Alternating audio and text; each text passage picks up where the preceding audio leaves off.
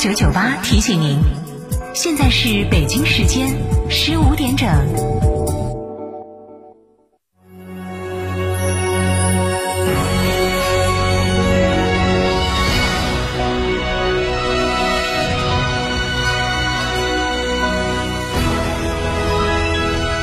成都的声音，FM 九九点八，成都人民广播电台。新闻广播。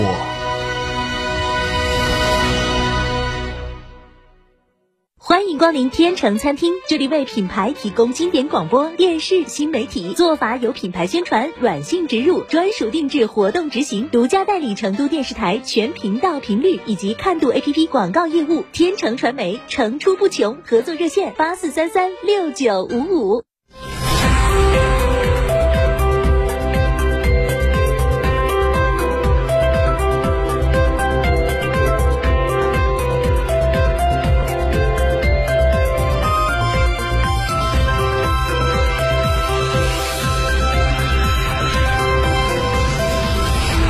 欢迎收听这一时段的九九八快讯。先来关注本地消息。九月十三号零点到二十四点，成都市新冠肺炎疫情最新情况为：新增本土确诊病例十例，另有十四例为既往通报的本土无症状感染者转确诊，新增本土无症状感染者十一例。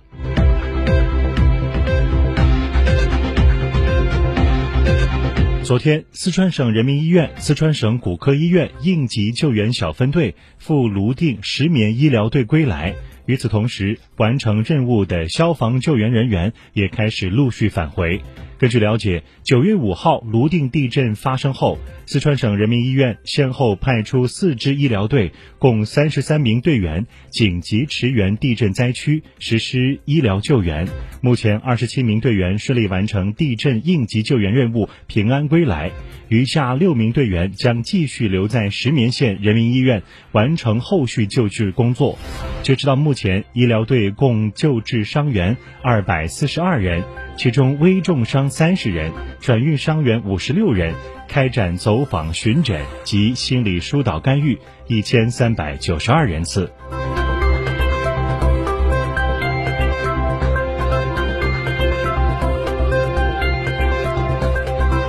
记者十三号了解到，天府新区经眉山至乐山高速公路天眉乐高速初步设计文件近日获得省交通运输厅批复。批复路线全长九十四点四九六公里，主线桥隧比为百分之五十二点一三，双向八加六加八车道，设计速度为每小时一百二十公里，建设总工期自开工之日起四年。根据了解，天梅乐高速力争今年实现开工建设。该项目建成后，将进一步促进成都都市圈交通路网的融合，促进梅乐产业发展。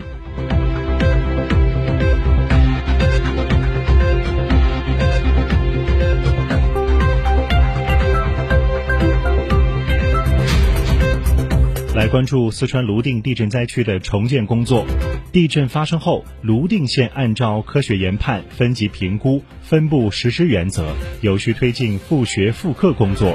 今天，泸定县中小学校、幼儿园及中职学校实现线下复课。包括部分地方因分散安置导致暂时无法返回原学校就读的一百四十二名小学生和幼儿，也已经按照就近就便原则，临时安置到县内各小学和幼儿园就读。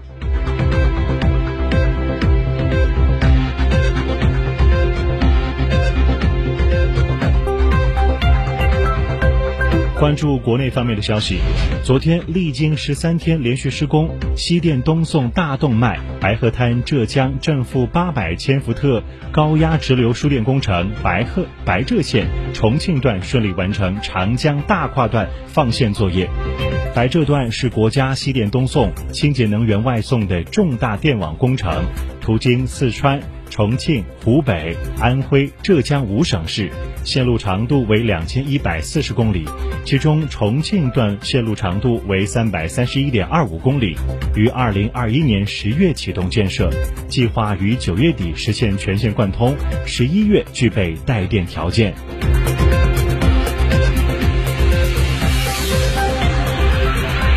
央视网消息专家表示，台风梅花强度很强，具有风雨影响时间长、影响范围大与天文大潮叠加潮位高等特点，是一个威力不容小觑的秋台风。专家表示，随着台风逐渐靠近陆地，气象条件和地形等因素随时都会发生变化，因此台风的行进路径和登陆地点都存在不确定性。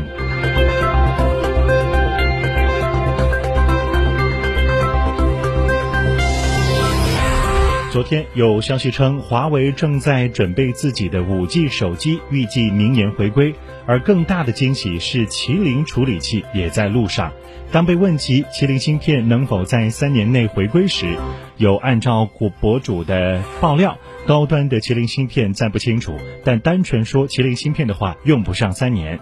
二零二二年的今天，依然有很多粉丝在怀念华为的麒麟九千处理器。尽管发布已经两年，也没有用上 X 一、X 二架构，但麒麟九千的性能以及绩效表现依然可圈可点。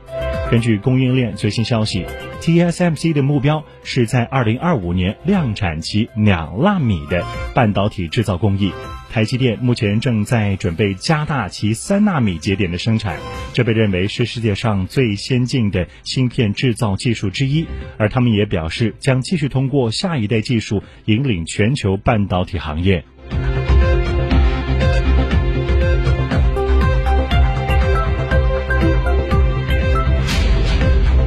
关注国际方面的消息，当地时间十二号，美国总统拜登签署一项启动国家生物技术和生物制造倡议的行政命令。白宫的相关声明称，该倡议是总统议程的关键组成部分，以确保美国在这场技术革命中处于领先地位。拜登在签署这项行政命令时没有提到他国，但在白宫专门为此事举行的吹风会上，一名高级官员表示，其他国家，特别是中国，正在这个领域大力投资，给美国的领导力和竞争力带来风险。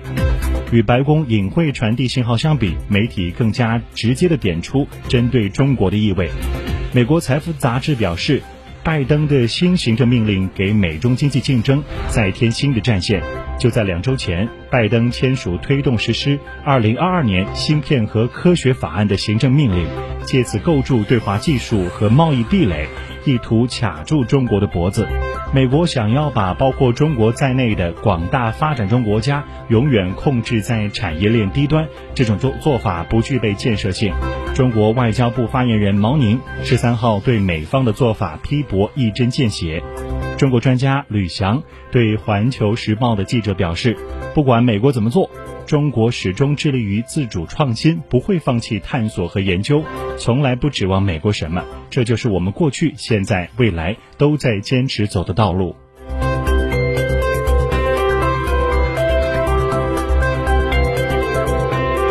中国日报网九月十三号电，近期美国网站 Mike 刊登作家伊恩·熊本撰写的文章，为什么有色人种的年轻人要离开美国？熊本出生在墨西哥首都墨西哥城，在美国德克萨斯州长大，现居纽约布鲁克林。作品曾出现在《纽约时报》、Vice、华盛顿邮报等。文章摘编。